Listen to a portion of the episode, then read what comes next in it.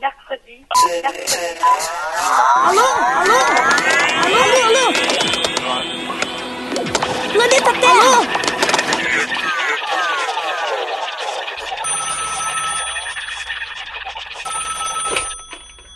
Alô, alô, seja muito bem-vinda a mais um episódio do podcast Alô Ciência. Eu sou Lucas Andrade Eu sou o Jefferson. e hoje a gente tem um convidado mais que especial. Oh, eu tô muito, muito feliz por estar com ele aqui.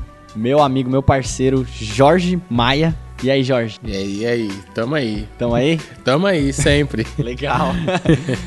Jorge, fala aí pro pessoal quem é você aí na, na fila do pão. É, quase ninguém. Quase ninguém.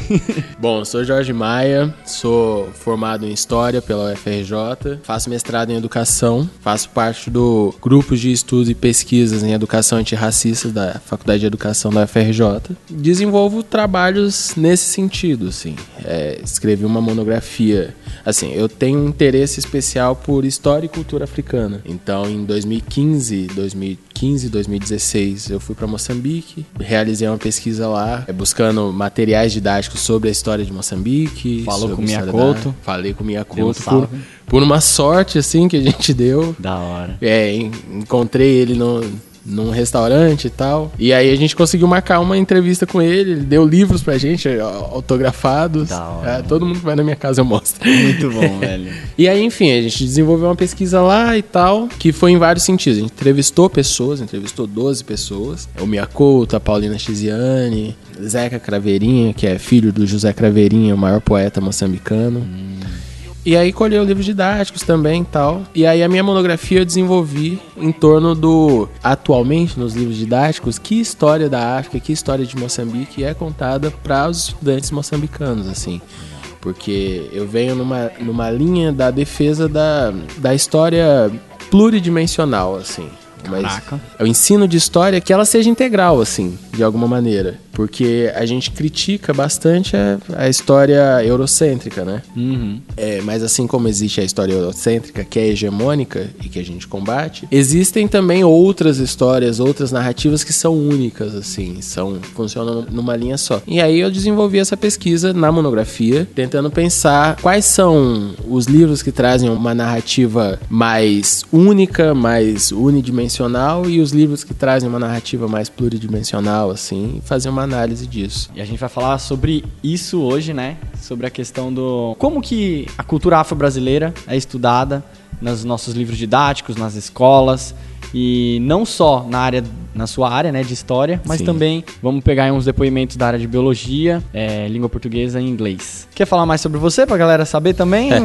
o, o Jorge, mano, eu queria dizer que eu tô muito, muito feliz porque, mano, eu conheço ele desde a época do cursinho. É. A gente lá na sofrência, lá dividindo os lanches pra poder passar na faculdade junto. A gente veio da Zona Sul, sei do Capão, né? É, E eu do Grajaú, e a gente tem uma. veio de uma realidade bem parecida, então, mano, muita satisfação de te ter aqui, de verdade mesmo. E o Jorge também, é faz uns shows de, de, de percussão corporal também, né? É, tem um trabalho artístico também. De- há bastante tempo eu tenho um grupo chamado Tuk Boys, que é um grupo de percussão corporal. A gente já se apresentou em uma porrada de lugares e tal. E é muito engraçado.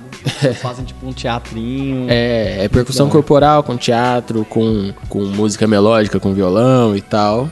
Legal. E aí, hoje eu tenho desenvolvido outros trabalhos também. Eu, eu tenho desenvolvido um trabalho com poesia, então tenho escrito bastante e tal. Ah, No início do ano, eu, eu e, uma, e um conjunto de uns 40 autores entre brasileiros e africanos lançamos uma antologia e tô, tô trabalhando nesse sentido, assim, artisticamente, eu tô poeta. E sigam o Jorge no Instagram aí, que ele tá declamando pelo Instagram também. Você vai- É, você vai- é JM Jorge Maia. Vou Instagram. botar aí no, no post. Bom, mas antes de começar o episódio, a gente vai falar nosso jabazinho rapidinho, que é o seguinte, gente, estamos com uma grande novidade. Você que tá ouvindo a gente, não sabe, não sei por onde que você tá ouvindo a gente, mas estamos no Spotify agora. A gente não anunciou isso direito, mas agora a gente tá no Spotify e qualquer um que tenha o aplicativo pode baixar a gente. Você baixa e ouve o momento que você quiser, então tá mais fácil de você poder recomendar pras pessoas, né? Além disso, você pode sair da col- colaboração de recomendar e também pode ajudar com um pouquinho de,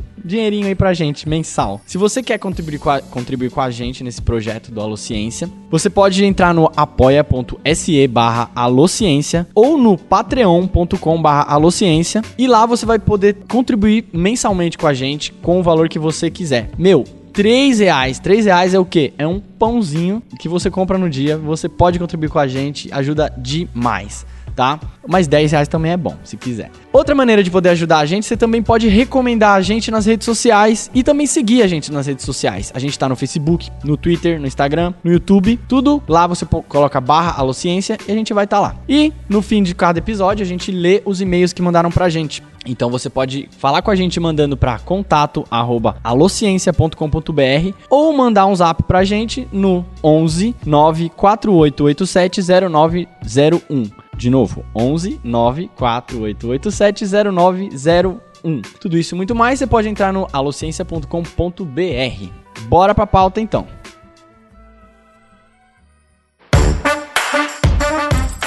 Bom, antes de começar a discussão, Queria dizer algumas palavras para a gente começar a fomentar essa discussão. Tem uma grande historiadora brasileira, Hebe Matos, que ela defende a ideia de que devemos promover a pluralidade cultural, como Jorge disse, em diversos setores socioculturais. E ela chama atenção para um foco que precisamos nos atentar, que é a promoção da cultura africana na nossa sociedade. As pessoas negras brasileiras, elas não são meros descendentes de escravos. Muitos vieram de comunidades africanas diferentes, cada um com sua religião, costume, arte, política, etc. Tudo diferente. Muitas dessas culturas, elas se modificaram ainda é, e tiveram seu próprio processo histórico aqui dentro do continente americano. Além disso, ao chegarem aqui no Brasil, os negros não foram simples escravos passivos, nem seres simplesmente inferiorizados. A luta contra o racismo faz parte desse processo. Como dizia o intelectual afro-brasileiro Abdias Nascimento, Nascimento, não existe o Brasil sem o africano, nem existe o africano no Brasil sem o seu protagonismo de luta anti-escravista e antirracista. Então, entender as origens e as suas mudanças é peça primordial para a criação de identidade do negro da negra aqui no Brasil. Tanto de orgulho, de entender como chegou até aqui, de se sentir pertencente ao lugar, ao lugar onde vive, de se identificar com a cultura e as pessoas ao seu redor, mas sem esquecer a sua identidade. Não só para negros, mas para todas as etnias brasileiras. A história afro-brasileira é parte do nosso patrimônio histórico e cultural. Por isso é de extrema importância o ensino de todas as matérias com olhar de pluralidade cultural, em especial a afro-brasileira. Dentre as matérias escolares, a história, ela se apresenta como uma disciplina-chave, que ao invés de reforçar culturas e identidades de origem, que se busque educar para a compreensão e o respeito à dinâmica histórica das identidades socioculturais construídas aqui.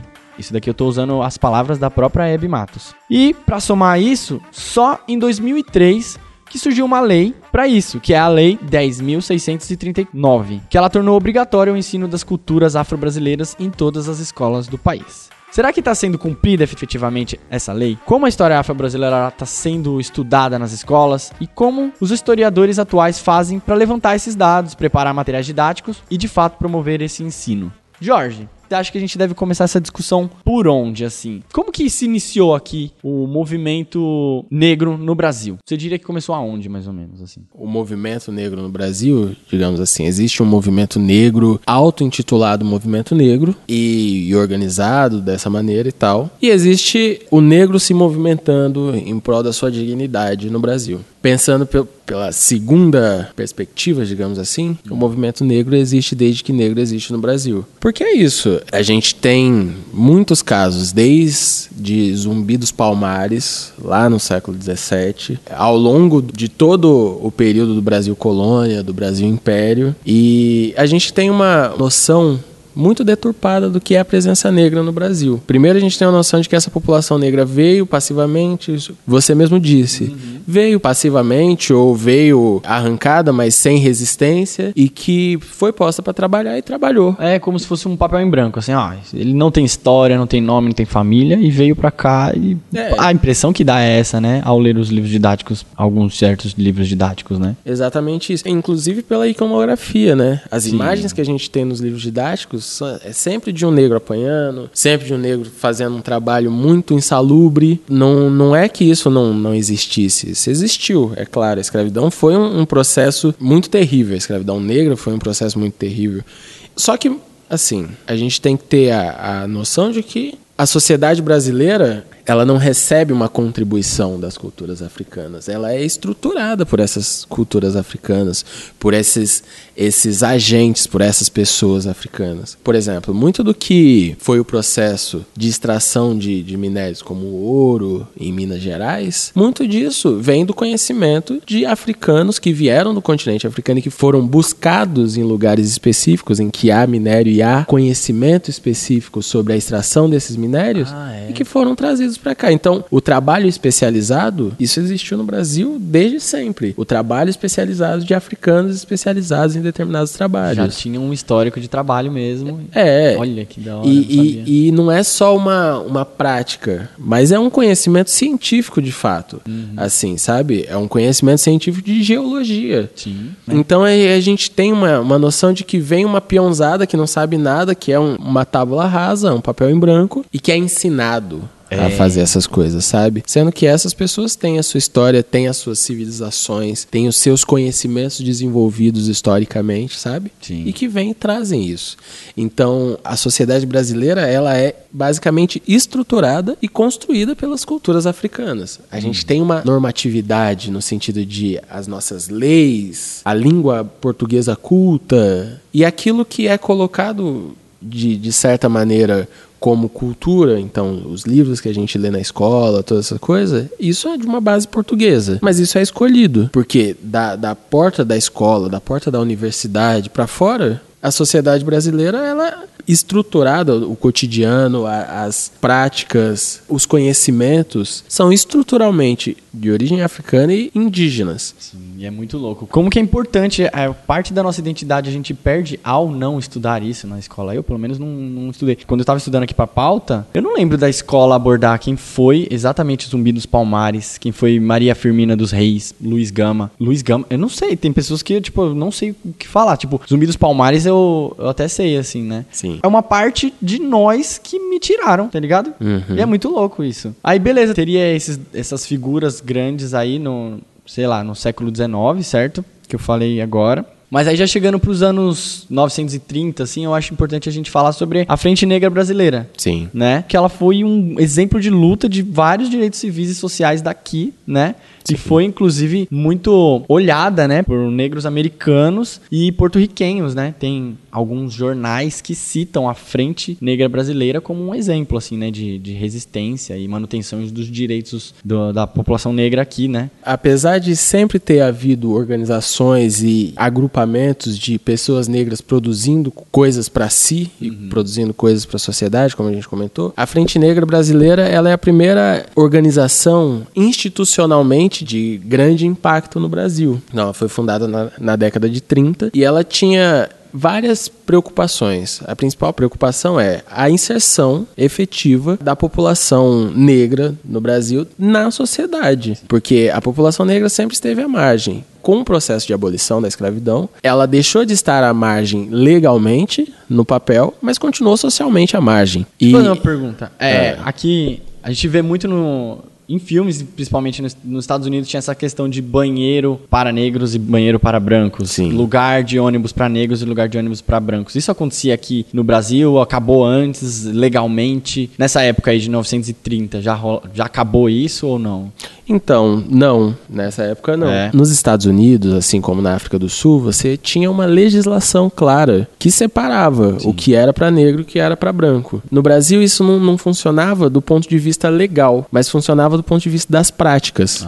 Então, por exemplo. A partir da primeira legislação brasileira, a gente tinha negros que fossem libertos, que fossem livres, eles teriam direito ao mesmo acesso à educação, aos mesmos direitos da população branca, do restante da população, e a população cativa não, porque era propriedade de alguém. Só que mesmo assim, a gente tem muitos casos de escolas que explicitamente não aceitavam alunos, não aceitavam estudantes negros. Algumas por posição das escolas, outra por posição dos pais. E isso, assim, se você for parar para pensar mesmo, Isso é tão forte que recentemente tem alguns casos, mas um caso muito emblemático que aconteceu nos últimos anos foi o caso do Mackenzie, hum. em que escreveram no banheiro, assim, quando começou a entrar mais estudantes negros no Mackenzie, sentando junto com os estudantes brancos, tendo me o mesmo direito à educação que esses estudantes sempre tiveram. Isso nessa mesma época. Não, estou dizendo recentemente, tá. para tentar trazer um exemplo de que não necessariamente para uma coisa ser uma prática social, isso precisa estar na lei. Tá. Uhum. Entende? Então, uma separação, uma segregação racial, ela não necessariamente precisa estar na lei para estar tá acontecendo na sociedade. Entendi. Então, por exemplo, apareceu uma frase no banheiro do Mackenzie que fez uma grande repercussão, que foi lugar de negro não é no Mackenzie, é no presídio. Tem um outro, outro caso de um estudante negro que foi estudante do Mackenzie também, que foi barrado na entrada e perguntado se, se era estudante, não sei o que, e passou por um grande constrangimento. Mas isso não é um caso específico do Mackenzie. A sociedade brasileira, ela é isso, ela é assim estruturalmente. É, né? Porque é muito louco. Muita gente fala que, ah, não existe racismo no Brasil. E isso daí já é muito pesado, porque a gente realmente não tem leis que você fala, oh, isso aqui é racista e tal. Inclusive tem leis, como eu disse, que asseguram a racismo é um crime e tal. Sim. Mas a prática por trás de certas estruturas sociais que a gente precisa ter a sensibilidade para entender isso, né? Uhum. Quem é negro é muito mais visível, mas quem, quem não é precisa observar. Justamente essa coisa, né? De, por exemplo, na universidade, estamos aqui na, na Universidade de São Paulo. Quantos por cento da, das pessoas que estão aqui na Universidade de São Paulo são negros de fato, né? Então Sim faz parte dessa sensibilidade de entender, buscar dados e ver que é uma coisa que está na estrutura realmente, né? Aquele Sim. o chamado racismo estrutural, né? Então, justamente nesse período do, do início do século XX, uhum surgiu no Brasil um projeto de sociedade que era de transformar a sociedade brasileira, que naquele momento era ainda mais do que hoje de origem africana. Você pensa, o Brasil foi um dos países que mais recebeu é, africanos escravizados no mundo. Então você pensa, qual era a cor da sociedade brasileira no início do século XIX? Você imagina isso. Então houve esse projeto, um projeto civilizacional brasileiro, do, o que a elite brasileira queria construir enquanto nação. Então desde o final do século XIX isso vem se estruturando e no, no, início do século XX isso fica muito forte, que é o que? Uma nação que fosse mais próxima das nações europeias, culturalmente e fenotipicamente também, a cara das pessoas, sabe? Então, na década de 30 surgiu uma legislação que restringia a entrada de africanos e de asiáticos no Brasil e estimulava a entrada de europeus principalmente de origem alemã, de origem italiana, e embranquecer a população. Existiram estudos dizendo que até 2012, o problema racial ou problema da sociedade brasileira muito escurecida, digamos assim, estaria resolvido com esse, esse incentivo à imigração europeia para o Brasil e o não só o desestímulo, mas a proibição da entrada de africanos no, no Brasil e a entrada de asiáticos no Brasil também. Essa legislação, primeiro, ela foi colocada para entrada de africanos, mas aí depois afrodescendentes dos Estados Unidos, por exemplo, quiseram vir e tal, e houve problemas porque a, a grande problema não eram os africanos, eram os negros, a entrada de negros, e essa legislação foi modificada. Caraca. E aí para incluir todos os negros, sim, entende? Sim. Uhum. Nossa, muito louco. Então eles achavam mesmo que ia rolar das, das pessoas terem filhos cada vez mais brancos, cada é vez isso? Mais brancos, e é aí isso. netos e tal, até chegar um ponto que, ó, agora tá todo mundo é, mais branco, ou sei lá, é, não, é exatamente isso. Mais homogêneo. Assim. A, a, gente tem o, o, trunfo, muita gente diz, o Brasil não é uma, um país racista porque a, a, gente é uma nação miscigenada. A gente é uma nação multirracial, da miscigenação, da mistura. Sendo que essa mistura, a origem dela, a história dela, primeiro tem todo o período de colonização no Brasil, uma origem que vem do, do estupro, né? Sim. Que é o estupro do europeu, a negra, a indígena. Então não é uma miscigenação baseada no amor. Uhum. É uma miscigenação baseada na, na dominação, sabe? É, não sei se conhece Angela Davis. Não. É uma intelectual muito famosa norte-americana. Foi membro dos Panteras Negras e tal. Ah, tá. E tem um dos livros dela que ela traz um pouco essa perspectiva do o quanto o estupro é uma não só a execução da vontade sexual do colonizador,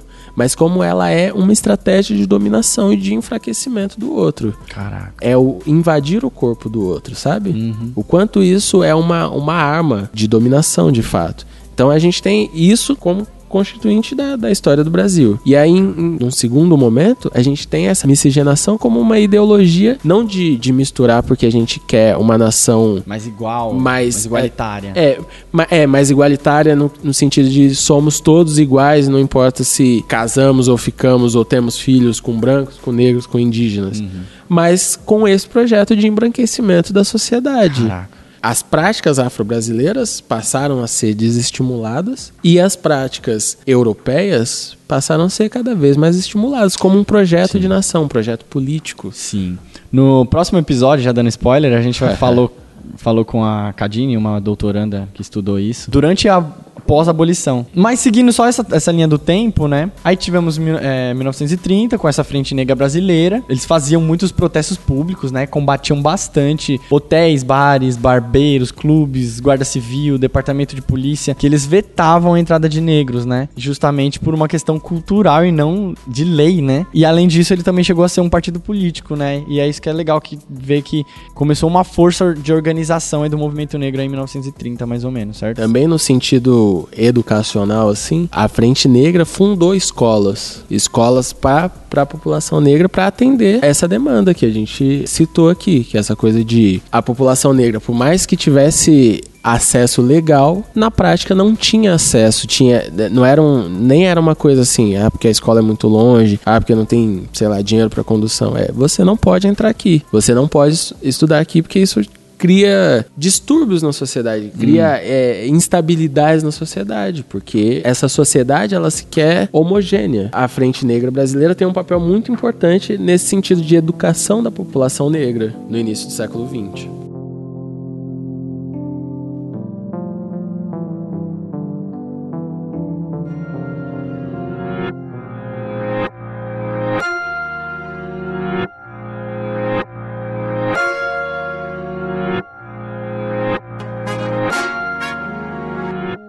Bom, então avançando um pouco mais, mesmo tendo estudos em 1950, tendo o projeto Unesco, e na década de 70 ela ter denunciado muitas desigualdades sociais, ter ocorrido muitas denúncias de desigualdades sociais, é, raciais, poucas políticas públicas era, elas eram feitas quanto a isso, né? E acho que é uma coisa muito, muito importante da gente ressaltar que durante o regime militar, o quesito cor e raça ele foi retirado do censo do IBGE. Ou seja, fazia parecer que existia uma democracia racial, mas simplesmente foi uma falta de dados. Ninguém mais sabia, assim, através do censo, quem era negro, quem se reconhecia como negro, quem era branco, quem se reconhecia como branco. Então aí já ficou uma névoa no meio disso, né? Não dava pra saber se realmente existia democracia racial. E, e aí surge esse mito de democracia racial, né? Ou seja, faz parecer que todos somos iguais é, e os direitos, o acesso a direitos, a educação, a economia, tá igual pra todas as raças aqui dentro do Brasil, certo? Todas as- as etnias. E aí, já avançando um pouco mais, na década de 80, tem um papel muito fundamental de uma intelectual, uma professora, chamada Maria Raimunda Araújo, conhecida como Mundinha também, né? Ela teve bastante atuação no movimento negro lá no Maranhão. E é muito legal que tem algumas entrevistas que eu vou até postar aqui no link, dela falando quão foi importante ela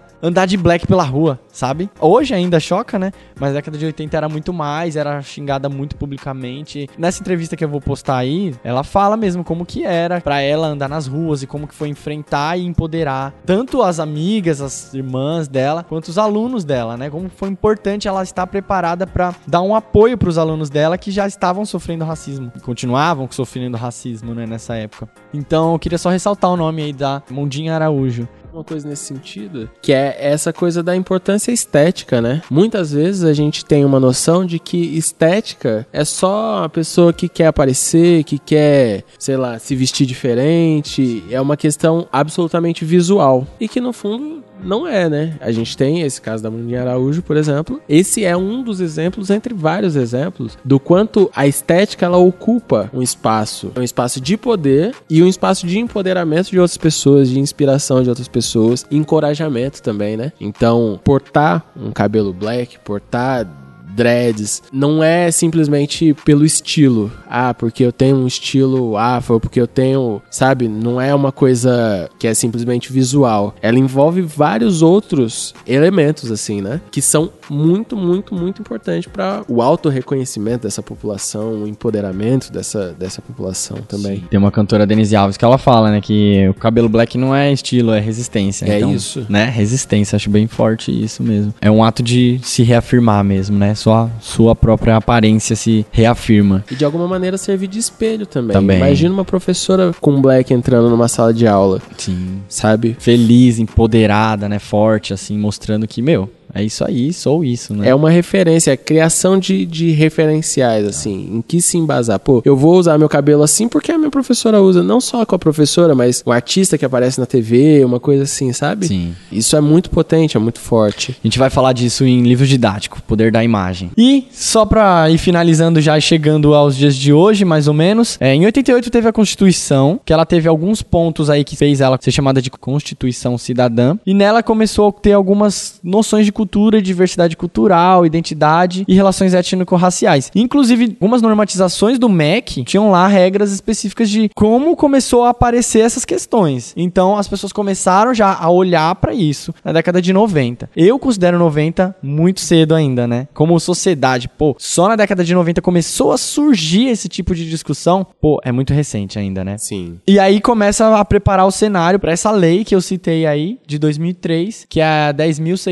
10.639, que coloca como obrigatoriedade o estudo da, da cultura afro-brasileira aqui no Brasil, né? E aí surge nesse contexto aí, né? Essa coisa, você falou, anos 90 é muito recente, né? E de fato é muito recente o início da institucionalização dessas demandas que são demandas históricas do movimento negro, assim. Outro ponto que é importante ressaltar, a conquista da Lei 10.639 ela é de fato uma conquista, como eu disse. Ela, ela não é uma concessão do Estado. Porque o movimento negro vem é, reivindicando isso junto ao Estado há muito tempo. Há muito tempo. Essas conquistas iniciais que vão se desenvolvendo e que vão resultar na Lei 10.639 é isso. É resultado de muita luta do movimento negro organizado, sabe? Não é uma coisa que alguém, um parlamentar, teve uma ideia e fala, ah, vamos ver aqui se aprova. Não é isso.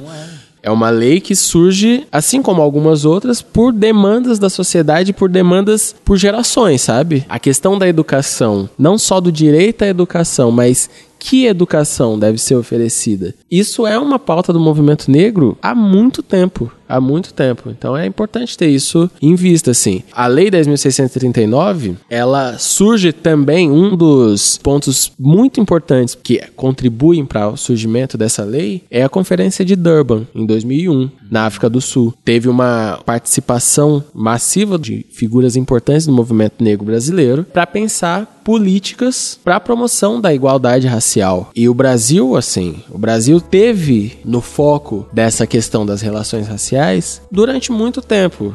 Está há muito tempo no foco disso.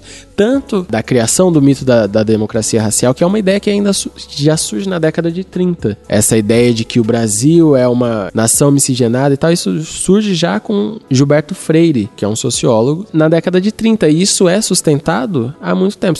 Tanto que ao longo do século XX, outras nações tinham o Brasil como essa referência da democracia racial. Inclusive, afro-americanos tinham isso como uma referência. Tipo, o Brasil é, é o lugar da democracia racial. Houve tentativas de, de migração de, de norte-americanos pro Brasil com essa ideia de, tipo, nossa, aqui tá muito ruim. Vou pro Brasil porque no Brasil dá pra viver, no Brasil e tal. Era essa a realidade que era vendida, mas não era a realidade que era... É muito louco. Eu- por isso que eu achei muito importante a gente falar esse inicial aí, fazer um breve histórico, que não foi tão breve assim. Pra... história nunca... Nada nunca é breve. Exatamente. Mas, mano, pra mostrar isso, tipo, hoje, mano, depois de 2010, tem muito discurso de galera falando assim, não, porque agora tá muito em moda falar sobre isso, tá na moda falar sobre minorias e tal. Porra, mano, os caras estão falando de pelo menos 1930.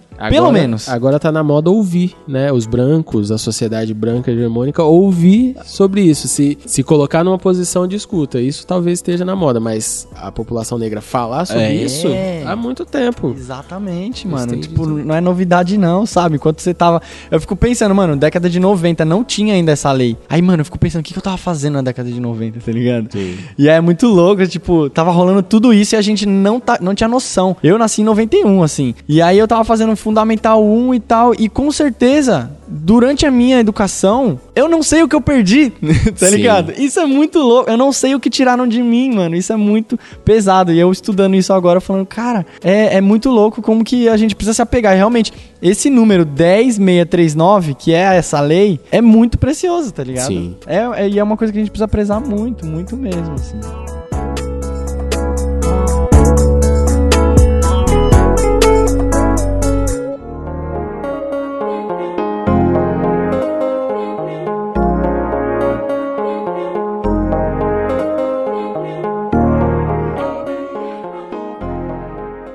Bom, agora partindo para uma outra parte agora, chegando na atualidade e falando mais agora sobre a educação atual mesmo. Para isso, é, eu tô muito feliz que a gente do Alocência, a gente fez um contato com muitas pessoas, muitos pesquisadores negros e negras, que a gente fez um chamado aí. E assim, a gente recebeu uns, sério, uns 400 contatos assim, ao todo, 400, 500. Então tô muito feliz, queria agradecer essas pessoas.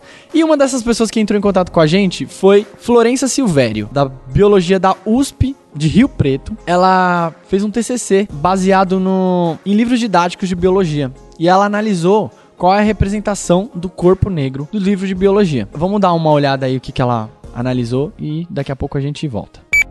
Oi, gente, meu nome é Florença Silvério, eu sou bióloga, professora de biologia e militante do movimento negro. Eu sou formada pela USP do campus de Ribeirão Preto.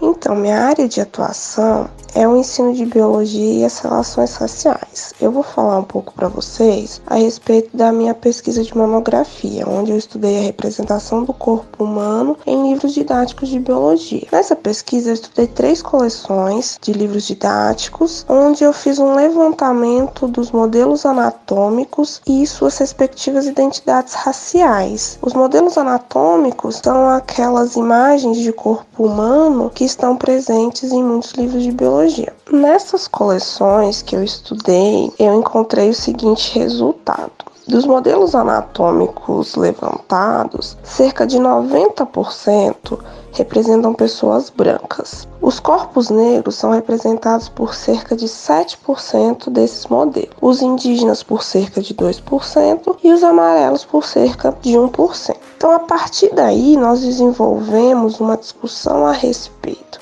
da história da ciência e da representação do corpo negro. Quando remontamos a ciência do século XVIII e XIX, nos deparamos com o que hoje a gente chama de racismo científico. Que foi esse racismo científico? Durante esse período, grande parte da ciência defendeu que os africanos não faziam parte da espécie humana, que os africanos faziam parte de uma espécie diferente e que era inferior não apenas os africanos, mas também os indígenas da América, os indígenas australianos e os amarelos. Então, o europeu, o branco, se coloca como uma espécie superior, apartada de todas essas outras espécies que seriam inferiores. Ou seja, o corpo negro não era um corpo humano, era um corpo pertencente a uma outra espécie, uma espécie inferior. E a ciência que defendia essa tese era a ciência hegemônica. Autores como Stephen Jay Gould é, nos mostram que essas ideias não eram ideias periféricas na comunidade acadêmica da época, e sim ideias uh, hegemônicas que foram defendidas por cientistas como Linneu e Cuvier. Então aqui a gente pode fazer uma reflexão que é muito importante. Por um lado, nós temos livros didáticos que, quando vão representar o corpo humano, privilegiam um corpo branco.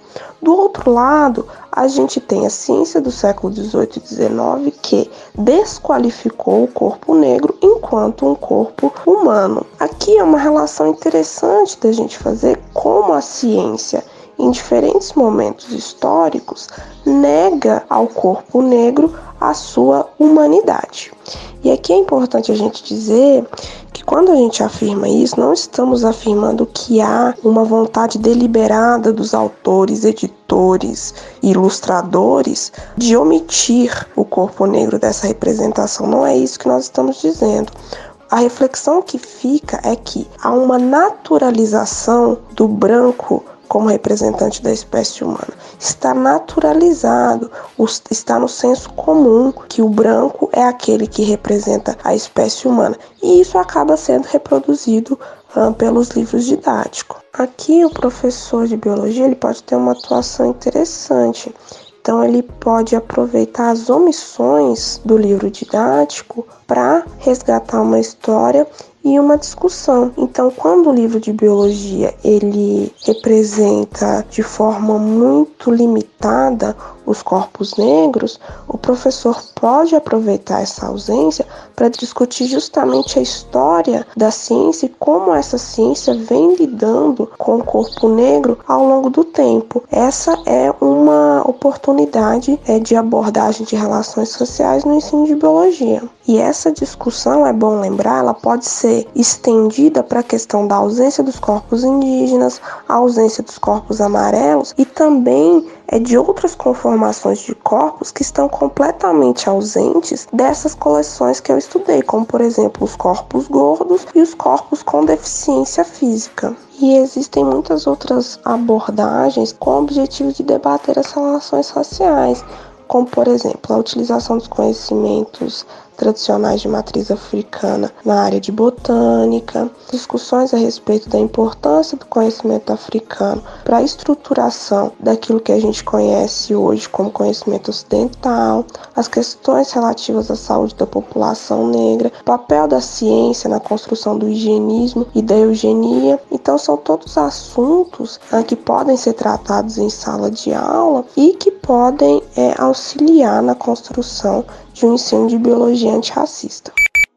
Bom, é isso aí. Esse foi o áudio da Florência Silvério. Quem quiser dar uma olhada aí no TCC dela, a gente vai linkar no post. E também ela recomendou mais uma tese de mestrado, que também tá com o link no post. Bom, aí a gente botou o olhar dela sobre os livros didáticos de biologia, né? Vamos começar pela biologia. Quando a gente fala de, de cultura afro-brasileira, a gente tem que pensar também que não, só, não é só de livro didático de história que a gente tá falando. Biologia tá aí dentro também, né? E aí é muito louco que fica no. Ela falou que 90% das pessoas representadas nesse livro, nesses livros que ela analisou são brancas e somente 7% são negras. Não é necessariamente que as pessoas, os ilustradores, pensaram nisso, né? Tipo, não, eu vou fazer isso porque não quero representar representatividade negra. Tá no imaginário dessas pessoas. Por exemplo, um ilustrador fala assim: ah, a gente precisa que você desenhe aí uma família. Pode ser que no imaginário dela ela já represente, ah, uma família branca. Tipo, já era, eu desenho assim. Então, não necessariamente que essas pessoas foram ativamente racistas, mas é o imaginário dela já estão afetados, né? E nos esquemas de biologia tem muitas pessoas brancas, poucos negros representados e tal.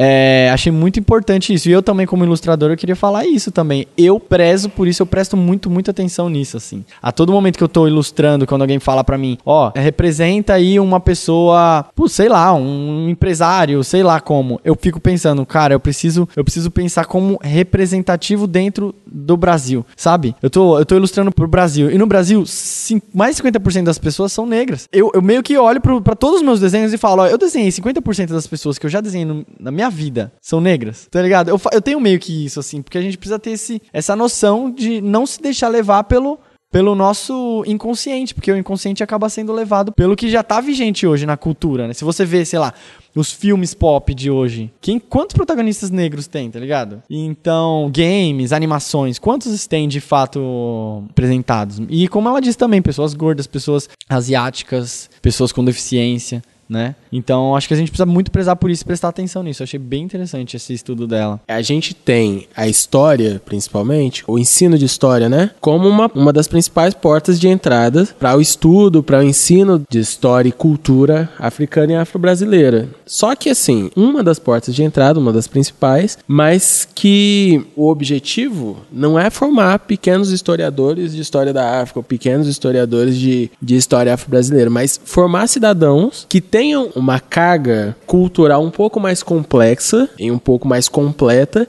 e que possam, no, nos seus produtos profissionais, nos seus produtos, enfim, nas suas posturas de vida, possam imprimir um pouco dessa carga que foi aprendida na escola. Então, você, como ilustrador, por exemplo, você não precisa se tornar um historiador porque aprendeu isso, aprendeu história e cultura afro-brasileira. Você, como ilustrador, ou até o próprio professor de biologia, ou professores de outras áreas, assim, mais pra frente, quando falar um pouco da minha pesquisa, vou trazer um pouco disso, de que não é só na história que é possível, na- no sentido da docência, não só na história é possível trabalhar essas questões, mas em outras disciplinas, como educação artística, como educação física, língua portuguesa, eh, língua inglesa, várias outras disciplinas nas quais isso pode ser aplicado, esse conhecimento pode ser desenvolvido, porque o objetivo é formar cidadãos mais complexos, né? Uma dessas pessoas que entraram em contato com a gente, do Aluciência, eu até pedi pra ela, eu até esqueci o nome dela, mas ela fez um mestrado sobre o ensino de matemática e o uso de tranças. Cara, olha que incrível isso. Até em matemática você pode utilizar, empoderar as pessoas, levar em consideração a cultura delas, a diversidade cultural dentro de matemática, que é, que é geralmente uma coisa que é, É, isento, né? Qualquer conhecimento não é neutro. Não existe uma neutralidade no ensino de qualquer conhecimento nem na produção de qualquer conhecimento. Então, se eu for falar de matemática, se eu for falar de física, tudo que a gente produz de conhecimento, ele tem um referencial. A gente se embasa, se referencia em alguma coisa. A questão é no que a gente está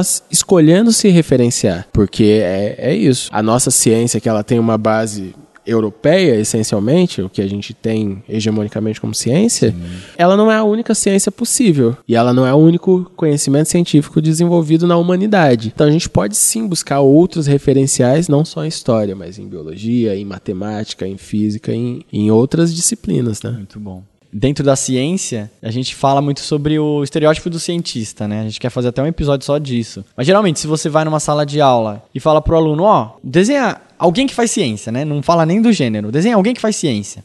A criança vai desenhar provavelmente um homem velho, branco, cabelo es- espichado. E é isso, ninguém nunca pararia pra pensar que existe uma pluralidade cultural que deveria estar dentro da própria ciência, né? Quando eu fiz uma ilustração pra representar o episódio de mulheres na ciência, eu fiz questão, falei, mano, vou desenhar uma mulher negra, tá ligado? Porque eu, eu acho que precisa ser representado. Ainda que eu conheça poucas mulheres negras na academia. Mas é o, é o meu pedido, através da ilustração, de representar mais e que essas pessoas se sintam representadas dentro e queiram habitar esse ambiente acadêmico, científico, tá ligado? Então é coisas que a gente diz com as imagens. Achei muito da hora esse trampo da Florença aí. Queria fazer só um pequeno comentário. Aham. Que você sabe quem é Albert Einstein? Sim. Você sabe quem é Sheikh Anta Diop? Então, não. Pois é. Pois é. E, e todo mundo sabe quem é Albert Einstein. E muito pouca gente sabe quem é o Sheikh Anta Diop, que é um, um cientista senegalês. Ele foi historiador, ele foi químico, ele foi eh, multidisciplinar e é um dos caras responsáveis por trazer cientificamente a africanidade do Egito. Provar cientificamente que o Egito, o Egito histórico, era o Egito negro. Então, por testes de carbono 14. Ele foi um dos primeiros caras a ter um laboratório para realizar testes com carbono 14 no continente africano. A maior universidade do, do Senegal chama a Universidade Sheikh Anta Diop. E a gente não conhece. Um, um cientista que você poderia ilustrar pode ser o Sheikh Anta Diop, que é um, um cientista de tão importância quanto o Albert Einstein. Mas o que está no nosso imaginário é o Albert Einstein. Que foi o que você me descreveu, né? Um velho de cabelo arrepiado, é, mexendo no tubo de ensaio É. e tal. É isso, é o que, que tá na nossa cabeça. Anotei aqui. Sheikh Anta Diop. Anta Diop. Legal, mano. Puta, muito interessante. Bom, além de falar sobre livro didático de biologia, a gente também tem uma participação do Francisco Amorim, que ele é do Instituto Federal de Brasília. E ele estudou a representação do negro em livro didático de inglês. E aí ele também mandou um, um audião aí pra gente, que a gente vai conferir agora. Olá, Lucas, tudo bem? Aqui quem fala é o Francisco Amorim, de Brasília.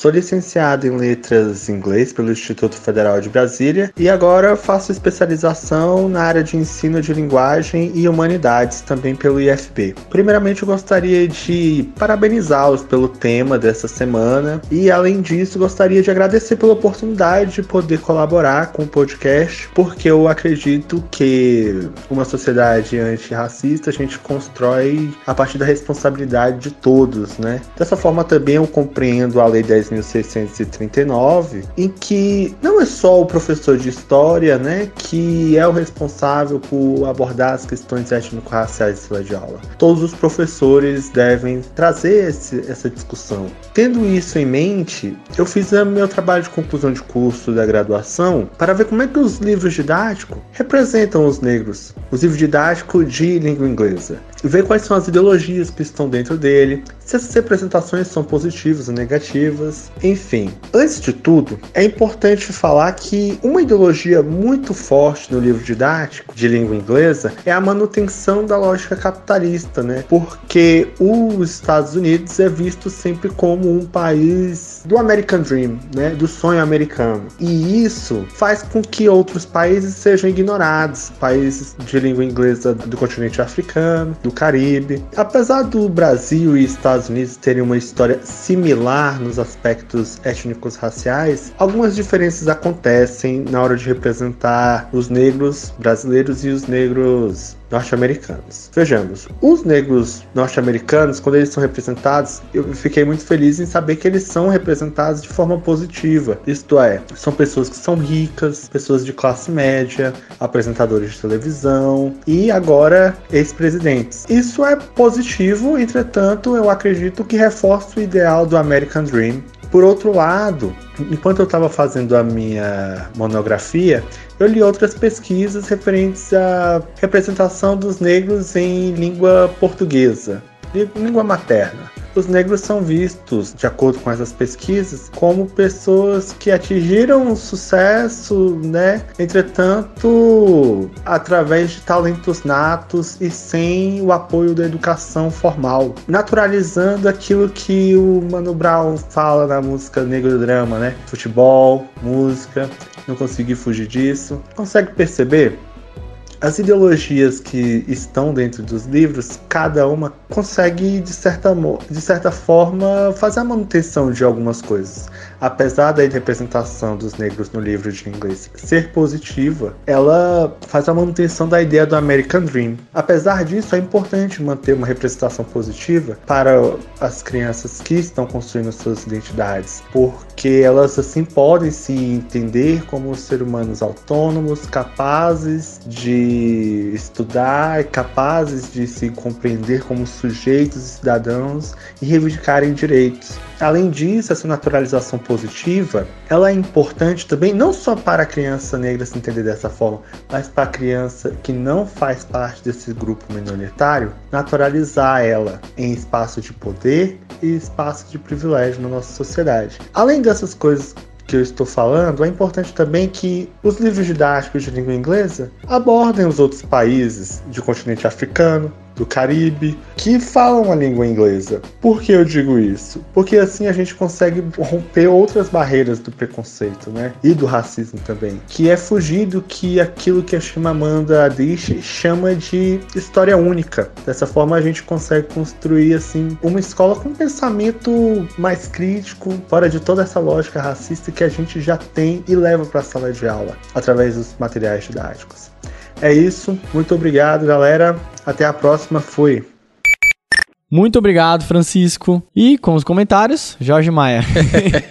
Não, eu achei muito interessante o que o Francisco traz. Essa questão da, de um foco muito grande no, nos Estados Unidos, né? Da cultura de língua inglesa, digamos assim. E eu lembrei de uma coisa muito interessante. Eu estudei francês durante um tempo. Teve uma das aulas que eu não esqueço, assim. Que a gente estava falando de países no mundo que falam francês, assim. E a colonialidade, ela é muito forte, né? Todo o conjunto de ideias que vem com o colonialismo europeu, no sentido de os europeus terem uma importância cultural e civilizacional maior do que o restante do mundo, uma importância linguística maior do que o restante do mundo e tal. E aí, enfim, por que, que eu tô dizendo tudo isso? Porque aí nessa aula a gente viu a quantidade de países tanto a extensão territorial, a soma dos países, quanto o número populacional é infinitas vezes maior. É de falantes de francês fora da França, principalmente no continente africano africano, porque metade do continente africano foi colonizado pelos franceses. A gente tem muitos países de fala francesa. Ainda assim, a língua é considerada como, digamos assim, de propriedade dos franceses. E, e o que é estudado de maneira geral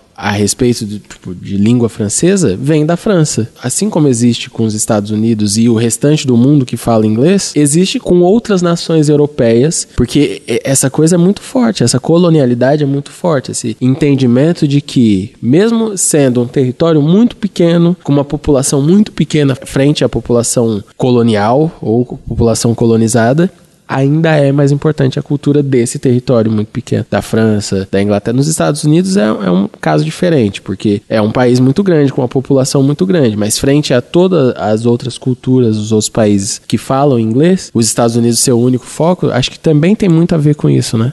Muito bom. Fica a dica aí não só para quem ensina inglês, mas quem ensina outros tipos de língua também, né? Legal, para poder ser mais abrangente e pluricultural. Essa palavra, eu gostei dessa palavra. Gostou dessa palavra? Gostei, eu também obrigado, acho uma ótima palavra. Além disso, a gente vai linkar também uma tese de mestrado de um cara chamado Vinícius Batista da Silva, da PUC de São Paulo. E eu achei muito da hora isso. Só vou comentar rapidamente que ele analisou 33 livros didáticos de português, da língua portuguesa, da quarta série. E esses livros didáticos, eles foram publicados de 1975 até 2004, ou seja, mais ou menos antes da lei 10.639. Eu achei muito louco isso, porque ele estudou, cara, os livros que eu estudei na quarta série, tá ligado? Então, provavelmente, as coisas que ele levantou aqui, provavelmente eu fui afetado, sabe? É, bem rapidamente, uma das coisas que ele achou é o personagem branco sempre é o representante da espécie.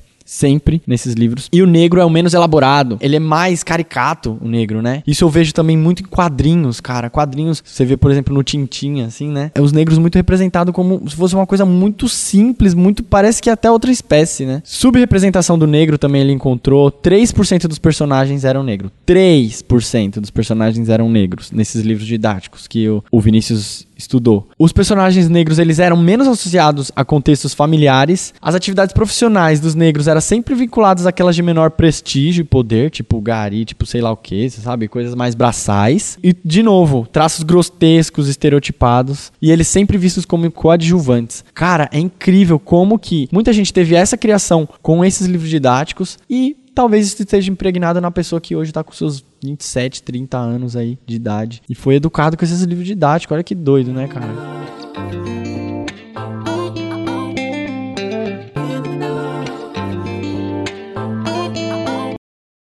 Beleza, falamos de biologia, inglês, língua portuguesa. Agora vamos falar da sua área, Jorge, história. Fala um pouco da sua pesquisa aí que você fez. Hoje, hoje em dia, eu tô numa interseção entre educação e história. Porque como eu tô fazendo mestrado em educação, peguei mais essa, essa interseção, assim. No primeiro semestre de 2018, eu e um, um grupo de pesquisadores, o professor Amilcar Araújo Pereira, que é professor da Universidade Federal do Rio de Janeiro, da Faculdade de Educação, e a Tayara Cristine de Lima, que é doutoranda lá em educação também, financiado pelo Fundo Baobá, Fundo para a Equidade Racial, a gente desenvolveu uma pesquisa que a pergunta era: o que é o movimento negro na atualidade? E aí a gente lançou um questionário, aquele questionário do Google, lançou pela internet pro Brasil inteiro, com a ajuda de outros professores universitários, com a ajuda de instituições, então pelas redes sociais e tal. Corrente do Zap.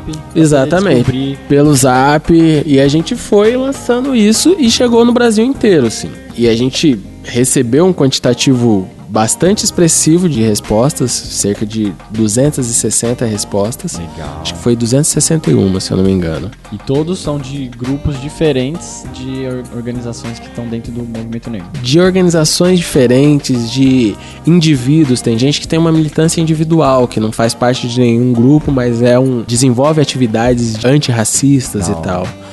E a gente rodou pelas cinco regiões do Brasil, entrevistando essas pessoas. A gente utiliza o método de história oral, que é um método de produção de, de fontes históricas.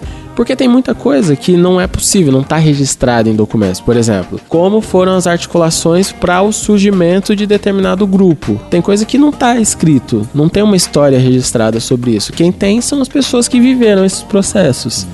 Isso é um conhecimento também, é um conhecimento que a gente consegue articular com outras coisas e transformar em artigos, em teses. Então, a gente selecionou algumas pessoas nas cinco regiões do Brasil. Sudeste e Nordeste tiveram mais pessoas, então a gente foi para dois estados. Aqui a gente foi para São Paulo e Rio. No Nordeste a gente foi para Bahia e Recife. Foi uma experiência muito interessante descobrir um pouco. Assim, a gente não consegue abranger tudo, né? Tem muita coisa que eu sei que existe, por exemplo, que não tá lá. Mas o que a gente pôde conseguir que a gente pôde alcançar com essa pesquisa foi uma coisa muito satisfatória, assim. E eu fico pensando assim, você usou a internet para isso, né? Sim.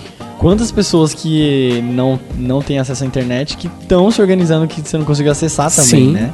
Muito louco. Tem isso. muita gente que tá se organizando que não, não se entende enquanto movimento negro, mas que tá desenvolvendo uma atividade antirracista sim, sabe? Mas aí dentro do que a gente conseguiu, tem alguns casos que pra mim são bastante emblemáticos assim. Tem o caso da professora Josiane Clímaco, que é da Bahia. Ela é uma professora de educação física e ela trabalha com educação antirracista na educação física, que é justamente é aquilo que a gente estava comentando antes. A história é a porta de entrada mais óbvia, digamos assim, mas ela não é a única porta de, de entrada da atividade docente. E eu me surpreendi com isso, assim, quando a gente foi conversar com ela e tal. A gente conversou com ela e ela desenvolve um trabalho muito importante, assim, ela conseguiu ao longo da carreira dela, em uma escola principalmente, incluir no currículo de educação física as atividades voltadas para a cultura africana e afro-brasileira. Então, danças, é, esportes, atividades ligadas à cultura africana e afro-brasileira.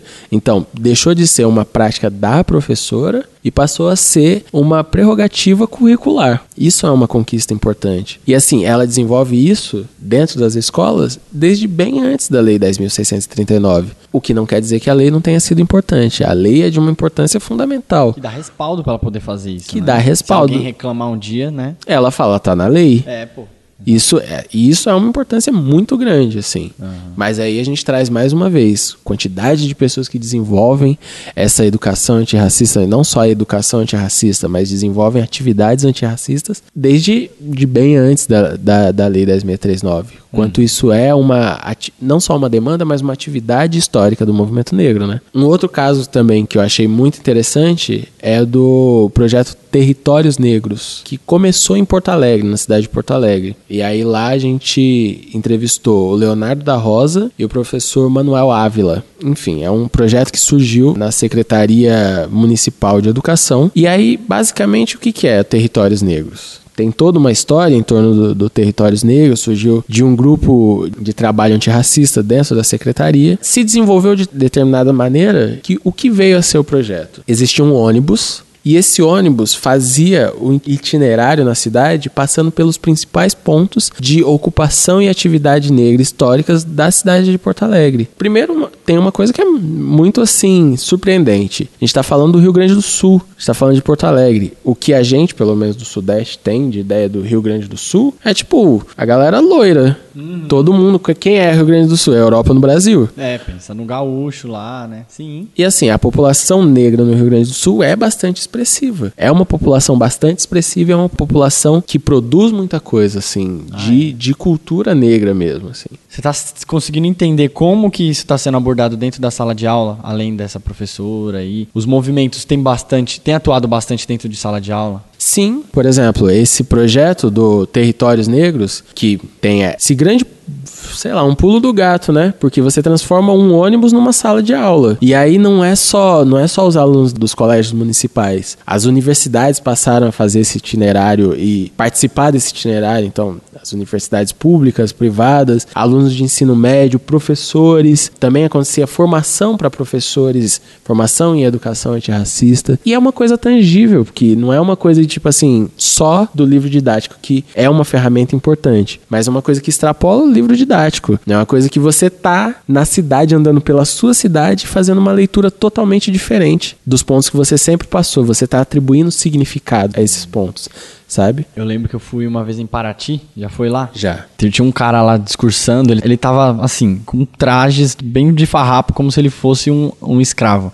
Ele tava fazendo uma intervenção artística. Enquanto ele falava isso, ele falava sobre como que foi construída Paraty. Que aquelas, aquelas pedras gigantes no- na rua, que é bem difícil de andar, cada uma delas foi construída por crianças negras, tá ligado? Sim. E fala das telhas que muitas foram feitas nas coxas de mulheres escravas negras, tá ligado? Aham. Eu comecei a me relacionar com aquela cidade de outra forma. Eu nunca achei tão legal essa coisa colonial e tal, mas aí eu comecei a olhar pro telhado e falei, mano, olha esse telhado, cada um deles, qual o trampo que foi dado, como que ele chegou até aqui, essa pedra, cada vez que eu tô andando nessas pedras, como, sabe, tipo, alguém trouxe isso. Outros significados a uma coisa que você sempre passou, né? Sim. Você começa a pensar esse lugar, que você transita, um lugar que é seu, que tem memórias suas também, que tem Sim. significados seus. Você começa a atribuir outros significados e isso se expande, né? Porque aí a pessoa atribui outros significados àqueles lugares, àquela cidade, àqueles pontos da cidade e passa a considerar aquela, ou então pelo menos é o que se espera, é o que é o projeto, passa a considerar essa população negra, essa produção cultural negra de uma outra maneira, valorizar de uma outra maneira, sabe? Sejam estudantes negros ou brancos. Porque essa educação para as relações étnico-raciais, ela não é para, para os estudantes negros e para o empoderamento dos estudantes negros apenas. É para os estudantes brancos, é para os estudantes asiáticos, é para toda a sociedade. É uma questão da sociedade brasileira e não da população negra. Eu sei que você tá no meio da sua pesquisa ainda, mas você acha que, assim, como que é- tá o cenário dentro de sala de aula e, o que, e quais práticas que você acha que ainda falta dentro de sala de aula? E pro movimento negro em si, assim, mesmo fora da sala de aula? O que, que você diria que falta ainda, assim? Dica aí pra quem tá ouvindo. É, então, essa, essa pesquisa é uma pesquisa que ela. A pesquisa em si já acabou. A gente está na fase de produção de artigos e de. nesse sentido. Que não é a minha pesquisa de mestrado em si. É uma pesquisa paralela, assim. Ah, tá, legal. mas que se relaciona profundamente com a minha pesquisa. Mas assim, é muito difícil falar de faltas, né? Porque já existe um trabalho, uma atividade muito intensa do movimento negro dentro e fora da escola. Porque esses professores, essa atuação dentro da escola é movimento negro também. Não tem uma, uma separação assim. É o movimento negro, é os agentes do movimento negro, os militantes, é sendo professores. E assim, eu acho que da posição do movimento negro, eu acho que seria até injusto falar de faltas, porque esse movimento negro tem produzido tantas coisas, tem desenvolvido, se articulado de tantas maneiras tão plurais, tão diferentes. Assim, são muitas as frentes de atuação, muitas, muitas, muitas, desde a educação até uma atuação mais ligada à estética e à importância da estética, como a gente tinha dito, até afroempreendedorismo, são muitas as frentes de atuação. Então, acho que falta da parte do movimento negro, eu não, não enxergo uma, uma falta. Eu vejo cada vez mais isso se multiplicando e ganhando força aí. O único problema é, por uma questão justamente estrutural da nossa educação, é que pensando no quantitativo de pessoas negras no Brasil, quem se mobiliza em prol dessa questão é um quantitativo muito reduzido frente à população negra brasileira. Tem muitos negros brasileiros que simplesmente não, têm uma consciência racial aguçada, sabe? Às vezes nem se reconhecem como negro. né? Muitas vezes não se reconhecem como negro. E isso é parte desse sistema. Uma das bases do racismo, assim. Nessa pesquisa do Vinícius, um dos personagens que ele viu bastante é a figura do negro, que ele mesmo estereotipa os negros. Sim. Só concluindo um pouco essa parte, essa coisa dos os negros que não se reconhecem como negros. E assim, muitas vezes não é nem porque tem a pele clara. Aham. Sabe? É porque o que, que amarrou toda essa a nossa discussão, né? É essa questão de quem é o padrão. O homem branco com um fenótipo europeu é o padrão de humanidade, é quem é humano. Então, por exemplo, eu sou negro. Uma coisa é eu chegar para dar uma palestra sobre qualquer assunto. O peso que isso já tem, a imagem já tem, é diferente do Jefferson chegar para dar uma palestra. Se o Jefferson chegar lá para falar de, sei lá, como ele dobra papel, a receptividade que ele vai ter é muito diferente do que eu chegar é, de como calcula a velocidade de um átomo, entende? Sim. Isso já, já é diferente. Por quê? Porque o negro é o outro da sociedade. O negro é o outro. Existe o humano e existe o outro. E ninguém quer ser o outro. Inclusive os próprios negros não querem, ninguém quer ser o outro. Eu quero ser o ser. Eu não quero ser o, o oposto ao ser. Então isso tá incluso nesse sistema racista, sabe? Na- no modo de funcionar do racismo. Pesado, pesado. Bom, encaminhando agora para o final, Jorge, eu queria perguntar para você assim, a gente tem muitos professores professoras que ouvem a gente, muitos cientistas, obviamente, historiadores também que eu sei que tem. Que mensagem que você daria para essas pessoas terem uma atitude que contemple mais a cultura afro-brasileira, principalmente dentro de sala de aula? É, eu acho que a principal coisa é aprender a ouvir. no sentido de muito da resistência que existe nesse sentido de, de trabalhar essas questões é que as pessoas entendem que o que eu conheço, o que eu sei é o suficiente. Eu aprendi assim, é assim. As pessoas não se permitem questionar o seu próprio conhecimento, questionar a si próprio e questionar a própria sociedade. Muitas vezes a gente tem uma ideia de que o que eu aprendi do que é a sociedade, como ela funciona, é isso e acabou. Então, se permitir, não é, não é vergonhoso se questionar, colocar as suas verdades em questão. A gente faz isso o tempo todo. Eu, eu procuro fazer isso com a maior frequência que eu posso. É confortável? Não é confortável. Mas, assim, proporciona um desenvolvimento, um crescimento muito grande. E a segunda coisa é estudar. Sim. Buscar conhecimento. ET Bilu já dizia isso. É, porque assim, não adianta chegar no 20 de novembro, no dia da consciência negra, e fazer lá uma festividade, não sei o que, e acabou. Isso é folclorização de uma questão que é estrutural na sociedade. É a mesma coisa que pegar ah, o dia do índio. Pegar o dia do índio, pega as crianças, coloca um cocar nas crianças e tal, e fala que tá, tá trabalhando diversidade cultural. Não tá? Tá folclorizando outra questão que é importante, que é, é central na sociedade. Então, buscar conhecimento existe tem muita gente produzindo. Você mesmo disse. Sim. Mais de uma centena de pessoas procuraram o Alociência para falar de questões ligadas à cultura negra e ao racismo e à história do negro no Brasil. Tem muita gente produzindo e muita gente produzindo muita coisa boa. E há bastante tempo. Existe material. Legal. Então, é isso. Bom, lembrando que vamos linkar todos os materiais, caso você queira estudar mesmo que tudo que a gente falou. Queira, por favor. Queira, é, né? Por favor. E é isso, acho que não tem desculpa mais, agora o recado já tá dado. Tentem modificar suas ações, seja em qual for a sua área de atuação, certo? Acho que é a mensagem principal aí. Agora, mano, adorei demais essa conversa, gostei muito, porque a gente sempre fala aqui de ciências biológicas, geológicas, físicas, tal, tal e, e, a gente fala pouco de ciências humanas, tá ligado? Então eu acho que, que fique aí, foi um, uma boa entrada pro Alociência contemplar mais ciências humanas, que muita gente negligencia, acha que ciências humanas é questão de opinião e não é, tá ligado? Não. Tem muita coisa que é embasada e tem coisa que, assim, é isso e, e é embasado em estudos e não opinião, né? Então, Sim. que fica aí o convite para vir mais e mais vezes falar sobre isso, Jorge, muito, muito obrigado. Mas antes, você ainda não vai embora, vamos para o é. nosso quadro de recomendações, que é o disco de ouro. Sobe a vinheta. Não tem espaço para eu agradecer vocês também, não? Ah. Quero agradecer não. também. Eu vou agradecer, não tô nem aí. Eu vou agradecer, vocês vão colocar, hein? Oxi. Voltamos pro disco de ouro e mais o Jorge quer agradecer. Fala aí, antes. É, é isso aí. Eu quero agradecer você, Lucas. Quero agradecer você, Jefferson. Lucas, pô, a gente é parceiro há tanto tempo, há vários anos. É. Entramos nessa luta, temos uma origem social muito parecida. Eu sou do Capão, você é ali de perto do Grajaú. E ver a gente aqui conversando tantos anos depois sobre a concretude dos nossos sonhos, né? Você fazendo o que você quer fazer, ou fazendo o que eu quero fazer, e o que a gente planejou fazer há seis, sete anos atrás. É muito bonito ver Caraca. a gente aqui hoje. Mano, é muito louco. Ô, amanhã eu vou apresentar meu TCC. Olha que louco, moleque. Olha o nosso caminho, mano. Chegamos, é moleque. É isso. Agora sim, vamos pro nosso disco de ouro. Muito Bora. obrigado.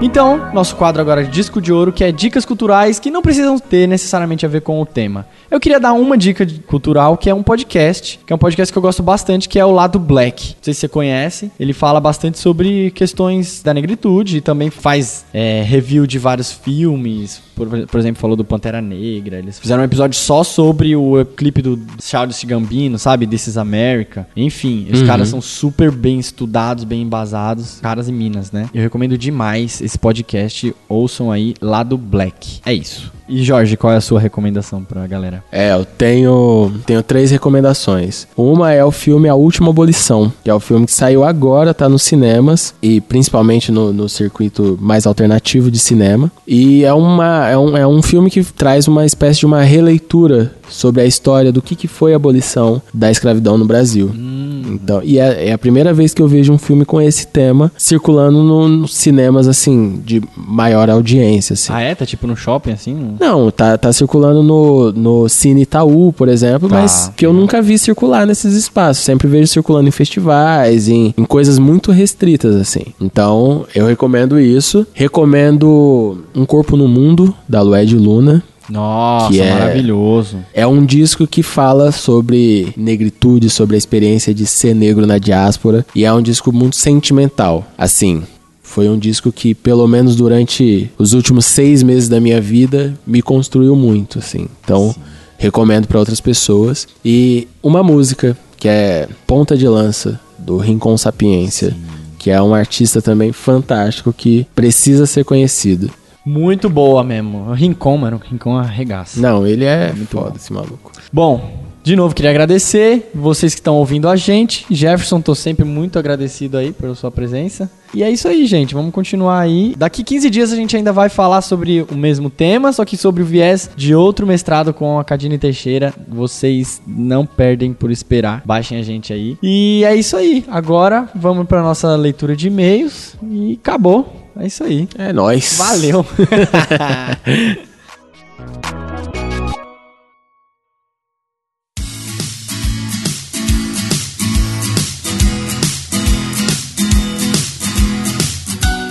Bom, agora vamos para o nosso quadro de caixa de mensagens, que é a leitura de e-mails e mensagens que nossos ouvintes e ouvintas mandaram pra gente. Eu tô aqui, eu sou o Lucas Andrade e tô com. O caramelo, Estamos aqui de manhã lendo e-mails. tomando um café, comendo uns pão. Isso aí. Então, vamos direto. Quer ler o primeiro, Caramelo? Pode ser.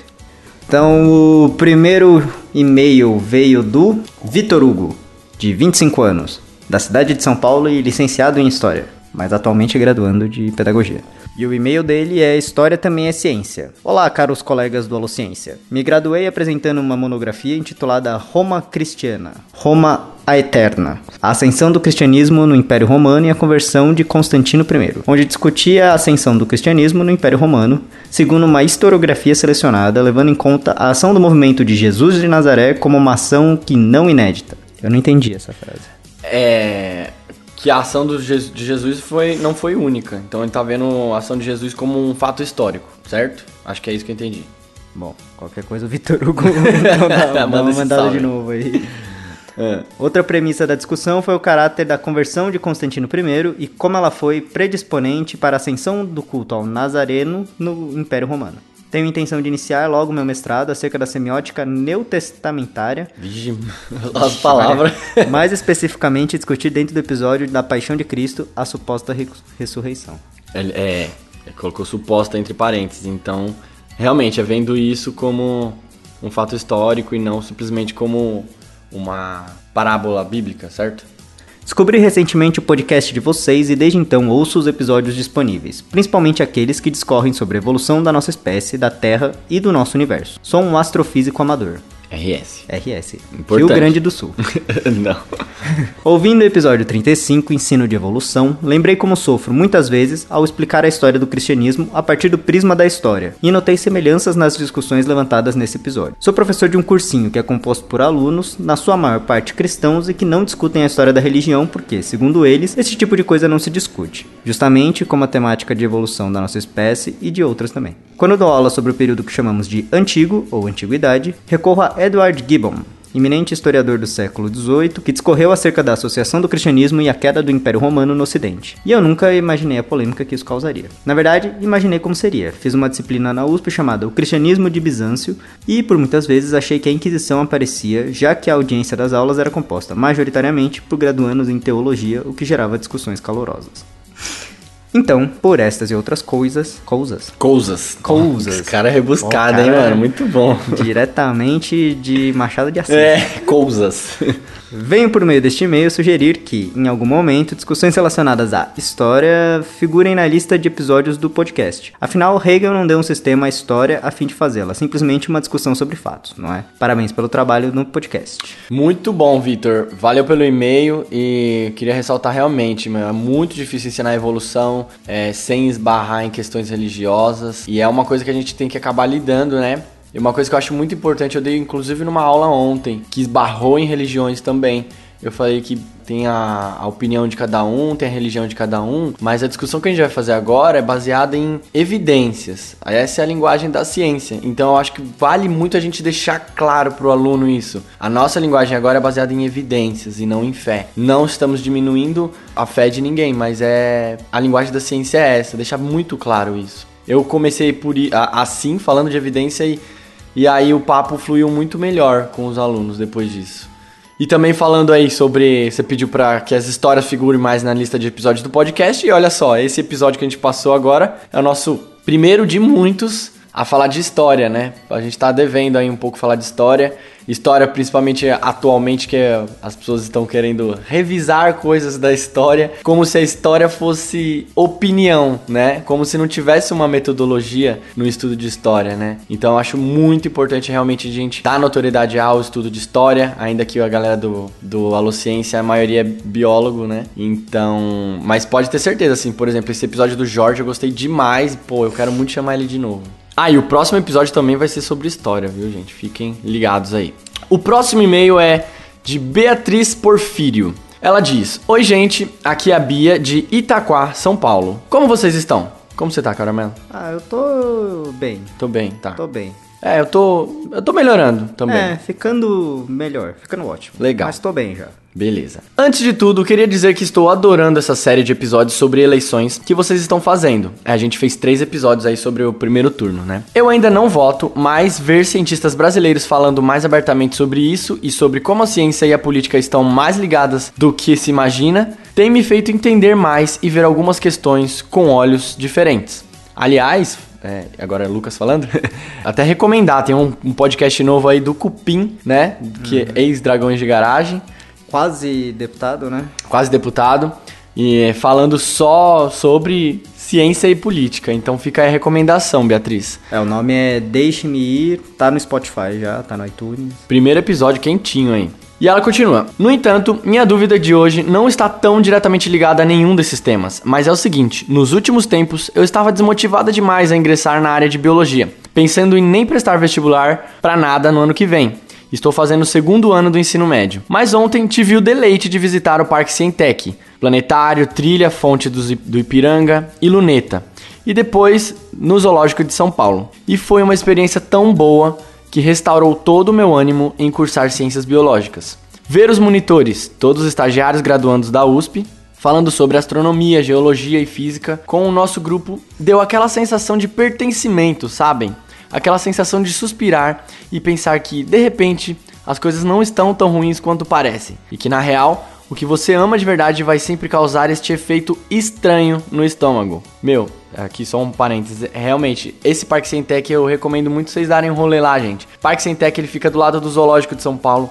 É de graça de entrar. Tem um planetário lá. Tem uma luneta gigante que às vezes eles dão aula de astronomia lá. Trilhas e muitos monitores de biologia, muitos monitores e monitoras. Pô, que adoram o que fazem. Inclusive sua orientadora, vice, é vice-diretora, é né? Atual diretora. Não sei se ela vai continuar para 2019, mas ela é a atual diretora do Cientec. Legal. Um beijo, Ale Bezerra.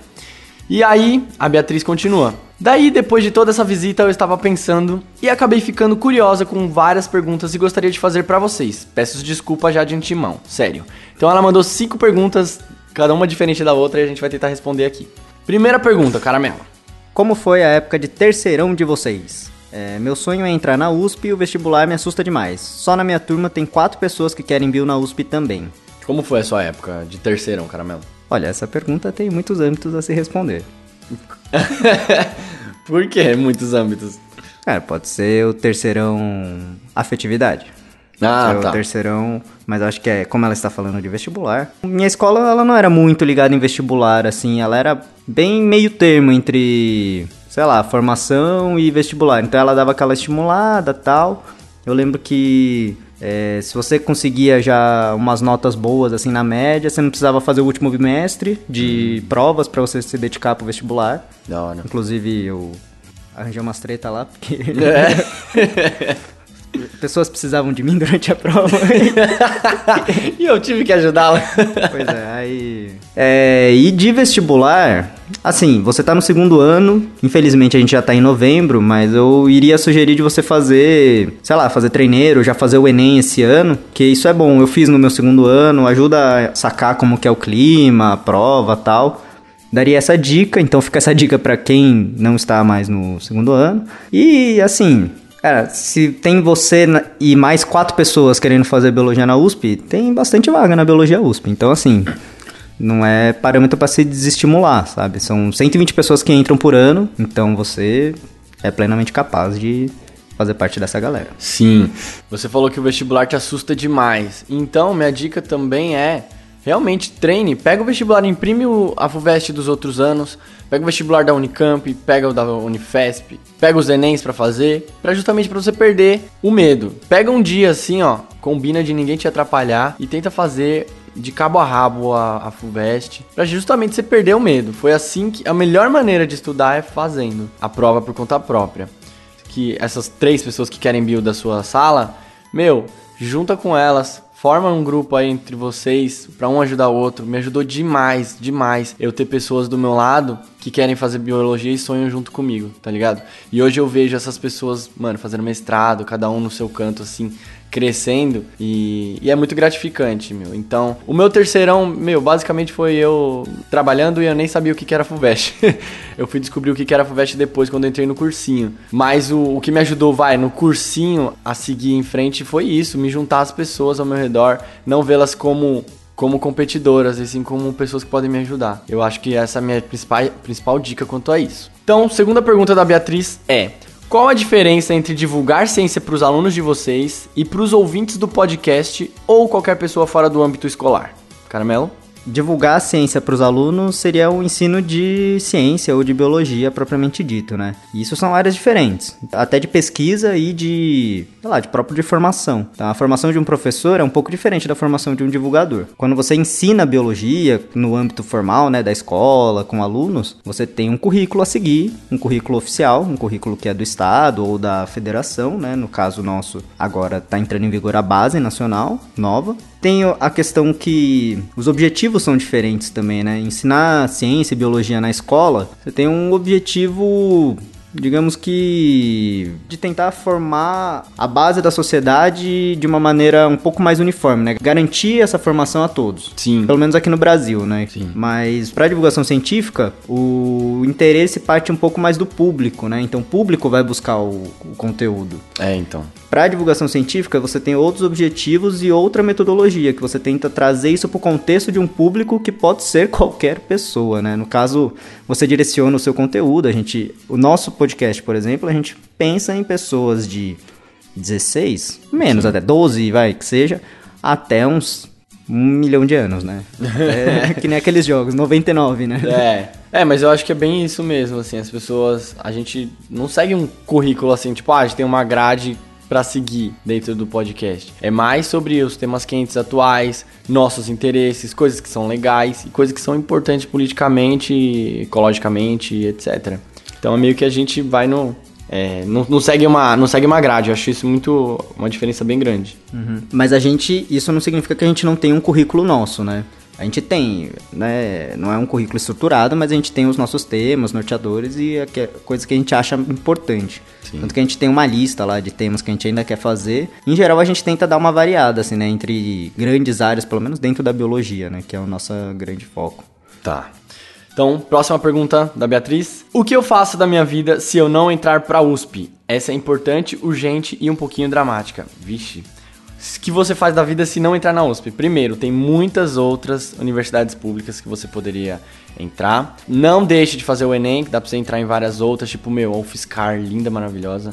E, além de faculdades públicas, você pode tentar particulares, né? Tem a biologia do Mackenzie, então você pode também tentar por financiamento, né? Tem o projeto do FIES, por enquanto, não sei se vai ter ainda. E também você pode tentar o ProUni pelo Enem. Espero que ainda tenha o ProUni também. E assim, se você ainda não quiser seguir essa área é, acadêmica, sinta-se, não sinta-se pressionado. Acho importante isso também, sabe? Às vezes a gente fica muito supervalorizando a pessoa, ah, meu, tome logo uma decisão. Calma, você tá no segundo ano ainda, sabe? Muita água vai rolar. Eu, no meu segundo ano, eu queria fazer game design. No terceiro também. E aí, depois que eu fui descobrir o que é biologia e me apaixonar de fato por isso. Então, muita água vai rolar, Beatriz. Calma, respira, segue suas paixões agora, mas tenha certeza de que você pode trilhar seu próprio caminho, tá? Desde que seja autêntico e, e desde que seja uma coisa que você realmente quer. Quarta pergunta. Qual a opinião de vocês sobre zoológicos? Eu gosto muito de visitar e ter esse contato com os animais, mas em vários momentos me senti absurdamente incomodada com o contexto em que a gente se encontrava, como público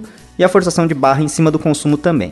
Bom, minha opinião sobre o zoológico, eu acho que eu também já pensei bastante sobre isso. Apesar dos pesares, né, de toda a questão de, pô, tem uma jaguatirica dentro de um pátio muito pequeno, eu penso que ele tem três ganhos, assim, que eu, que eu fui percebendo. Um é educação ambiental, de certa forma, então você tem o contato ali com o bicho de uma maneira que você não teria antes. O outro é comportamento animal. É única, é uma maneira muito eficaz de você estudar o comportamento dos animais. Zoológico tem muitos pesquisadores que pesquisam o comportamento do animal. E por último, também tem a questão de reserva genética, né? Muitos zoológicos acabam tendo aquela espécie, é, um, um, exemplar ou outro de uma espécie, que ela pode servir como uma reserva genética para cruzar com outras populações e isso gera uma riqueza um pool genético maior. Vamos, é, você pode, vamos dizer assim, enriquecer a diversidade de uma comunidade introduzindo algum animal que antes estava no zoológico. Então esses são três grandes ganhos que eu vejo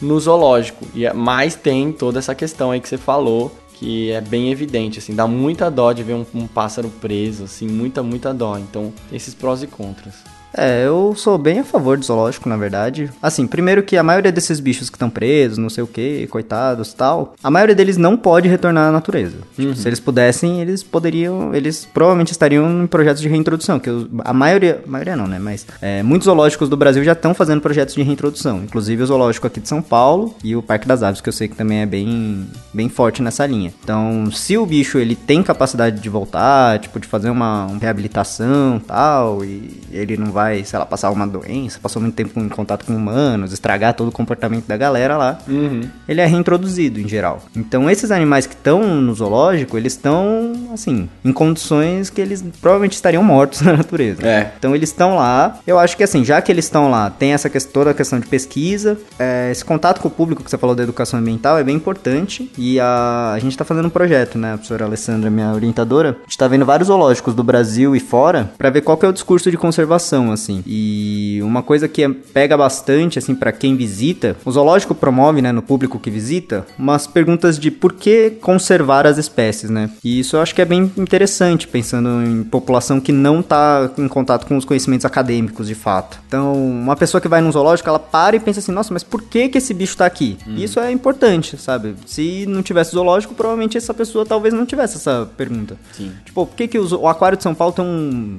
um urso polar, sabe?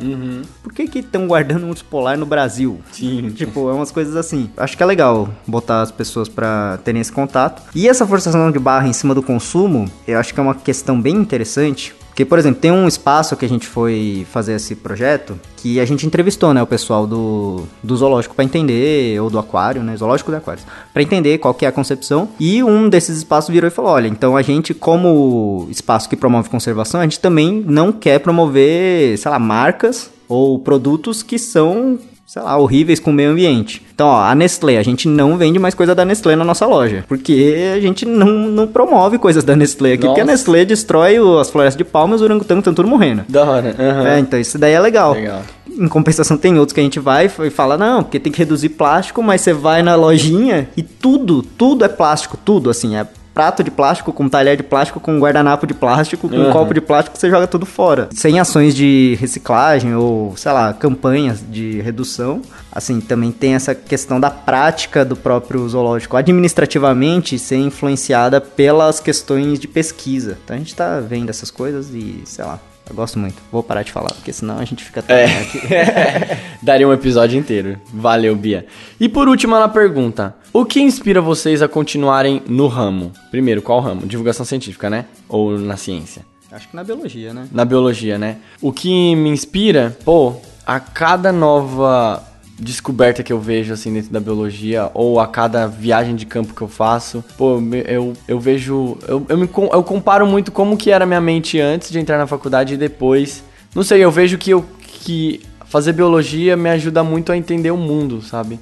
E especificamente a metodologia científica me ensina a ler o mundo e a me capacitar de entender como que o nosso conhecimento é baseado, sabe? A ler artigo científico me ajudou muito a entender o jornalismo também, ou então entender a argumentação. Enfim, eu não sei se eu respondi a pergunta dela, mas assim, são muitos momentos de epifania que você fala, pô, eu acho que eu me tornei uma pessoa melhor depois disso, sabe? Não sei se não tem necessariamente um retorno financeiro, mas é muito gra- gratificante a gente olhar no espelho e falar, pô, eu me orgulho da pessoa que eu sou, sabe? Eu acho que é meio que isso pra mim. Pra mim, acho que, sei lá, biologia ela tá mais ou menos de segundo plano, né, nesse momento pra mim. Eu tô mais voltando pra, pra comunicação e pra educação, né? Mas eu vejo na biologia uma coisa que é muito bonita. Que acho que o Marx sempre fala também, quando, que é a questão da evolução ser um processo que mesmo sem a gente ter controle nenhum, a gente sem Não é meu?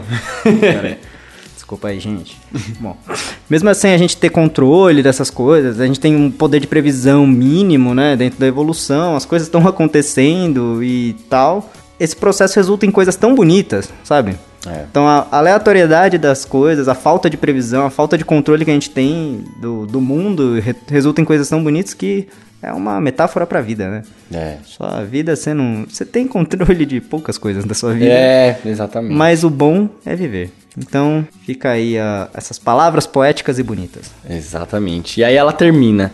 Bem, eu tenho outras perguntas, mas acho melhor anotar no caderninho e perguntar depois, por enquanto é isso. Manda sim, Bia, manda essas outras, tá? A gente adorou as suas perguntas. Como sempre, parabéns pelo trabalho, esse projeto é incrível e vocês são, caixa alta, maravilhosos. Com carinho, Bia. Bia, valeu demais, pode mandar e-mail aí que a gente adorou esse- essas perguntas suas, tá bom? E respira, vai dar tudo certo. Bom, já falamos demais dessa leitura de e-mails. É isso aí, eu queria agradecer a todos e todas que estão ouvindo a gente. Vamos fazer um só um jabazinho. Antes da gente terminar rapidinho, fazer um jabá rápido, tá? O pessoal que organiza a revista da biologia, que é uma revista de, é, uma revista acadêmica que o IB, né, o Instituto de Biociências, ele editora, é, voltou. Então agora eles estão abertos a submissões e a ideia é que pessoas que estão no começo da, da pós-graduação ou no final da graduação publiquem né, numa revista, consigam ter é, contato com esse mundo das publicações. Mas eles aceitam iniciação científica, TCC e tal? Sim, eles estão abertos para receber artigos. Nossa, vou mandar então. Eles abriram agora, então, depois de acho que um ano reformulando, repensando, eles reabriram para submissão. Da hora. Como que é o nome? É Revista da Biologia. Eu acho que se entrar no site do IBUSP você consegue achar. Da hora. Mas a gente pode deixar o link na, na postagem, tá bom? Beleza, fica o jabá aí. Gente, muito obrigado novamente. E é isso aí. Até a próxima semana ou quando tivermos mais fichas. Falou, galera! Falou!